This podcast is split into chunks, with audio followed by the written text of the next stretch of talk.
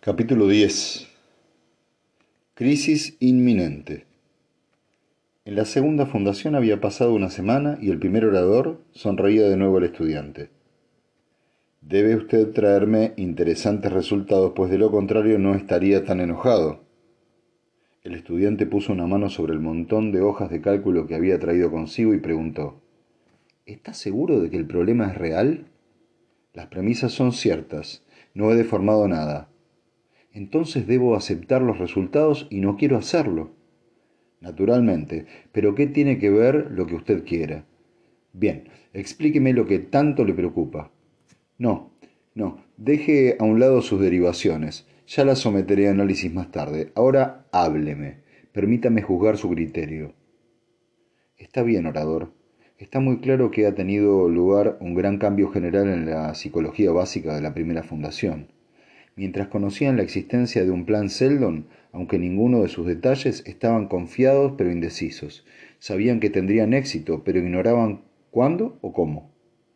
Había por consiguiente un ambiente de continua tensión, que era lo que Seldon deseaba. En otras palabras, se podía contar con que la primera fundación trabajaría a pleno rendimiento. Una metáfora dudosa, observó el primer orador, pero lo comprendo. Sin embargo, ahora, orador, conocen la existencia de la segunda fundación con bastante detalle y no solamente como una antigua y vaga afirmación de Seldon. Tienen cierta intuición sobre eh, su función como guardiana del plan. Saben que existe un órgano que vigila todos sus pasos y no les permitirá caer.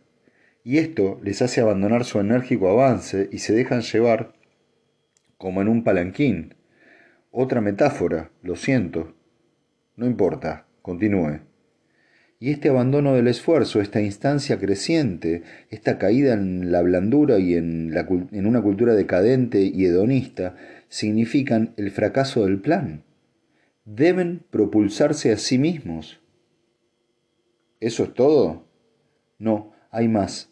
La reacción de la mayoría es la antedicha, pero existe una gran probabilidad de una reacción minoritaria. El conocimiento de nuestra tutela y nuestro control no despertará siempre complacencia, sino hostilidad en algunos casos. Esto se deduce del teorema de Koriliov. Sí, sí, conozco el teorema, conozco. Lo siento, orador, es difícil evitar las matemáticas. En cualquier caso, el efecto es que no solo se diluye el esfuerzo de la Fundación, sino que parte de ella se dirige contra nosotros, velozmente contra nosotros. Eso es todo. Queda otro factor cuya probabilidad es moderadamente baja. Muy bien, ¿cuál es? Mientras las energías de la primera fundación iban dirigidas solo hacia el imperio, mientras sus únicos enemigos eran los débiles y anticuados remanentes del pasado, se preocupaban solamente de las ciencias físicas. Al entrar nosotros a formar parte de su medio ambiente, es posible que se les imponga un cambio de actitud. Pueden tratar de convertirse en psicólogos.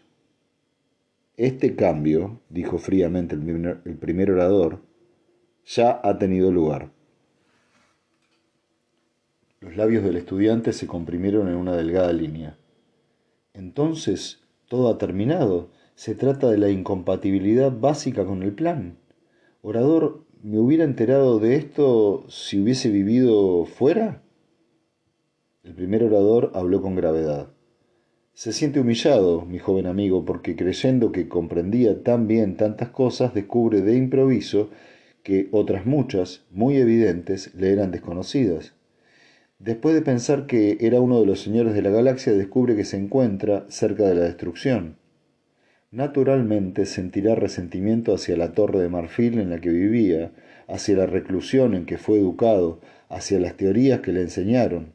Yo también sentí lo mismo. Es normal pero era necesario que en sus sueños de formación, en sus años de formación, pero era necesario que en sus años de formación no tuviera contacto directo con la galaxia, que permaneciera aquí, donde se le imparte todo el conocimiento y su mente es cuidadosamente educada.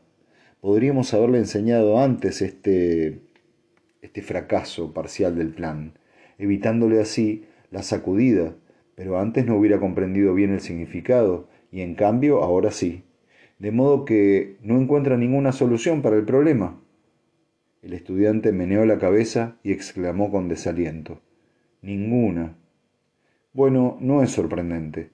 Escúcheme, amigo mío, existe un plan en acción y se está llevando a cabo desde hace más de una década. No es un plan corriente y nos hemos visto forzados a recurrir a él contra nuestra voluntad. Implica probabilidades remotas, peligrosas suposiciones. Incluso nos hemos visto obligados a tratar a veces con reacciones individuales, porque era el único camino y usted sabe que la psicoestadística por su propia naturaleza no tiene significado cuando se aplica a cifras menores que las planetarias. ¿Y estamos teniendo éxito? murmuró el estudiante. Todavía es pronto para decirlo. Hasta ahora hemos mantenido estable la situación, pero por primera vez en la historia del Plan Seldon es posible que los actos inesperados de un solo individuo lo destruyan. Hemos ajustado un reducido número de a un reducido número de individuos a una determinada actividad mental. Tenemos nuestros agentes, pero sus caminos están planeados de antemano. No se atreven a improvisar. Esto debería ser obvio para usted. Y no le ocultaré lo peor. Si somos descubiertos aquí, en este mundo, no solo será destruido el plan, sino también nosotros mismos, nuestros cuerpos físicos, de modo que, como ve, la solución no es muy buena. Pero lo poco que me ha descrito, no, por lo poco que me ha descrito, no parece una solución, sino más bien un intento desesperado. No, digamos que es un intento inteligente. ¿Cuándo será la crisis, orador? ¿Cuándo sabremos si hemos vencido o no? Dentro de este año, sin duda. El estudiante consideró estas palabras y asintió con la cabeza. Estrechó la mano del orador. En fin, es mejor saberlo. Dio media vuelta y se fue. El primer orador miró silenciosamente hacia afuera mientras la ventana adquiría transparencia. Miraba más allá de las gigantescas estructuras hacia las tranquilas y numerosas estrellas. Un año pasaría deprisa. ¿Viviría alguno de ellos, alguno de los herederos de Seldon, cuando tocara su fin?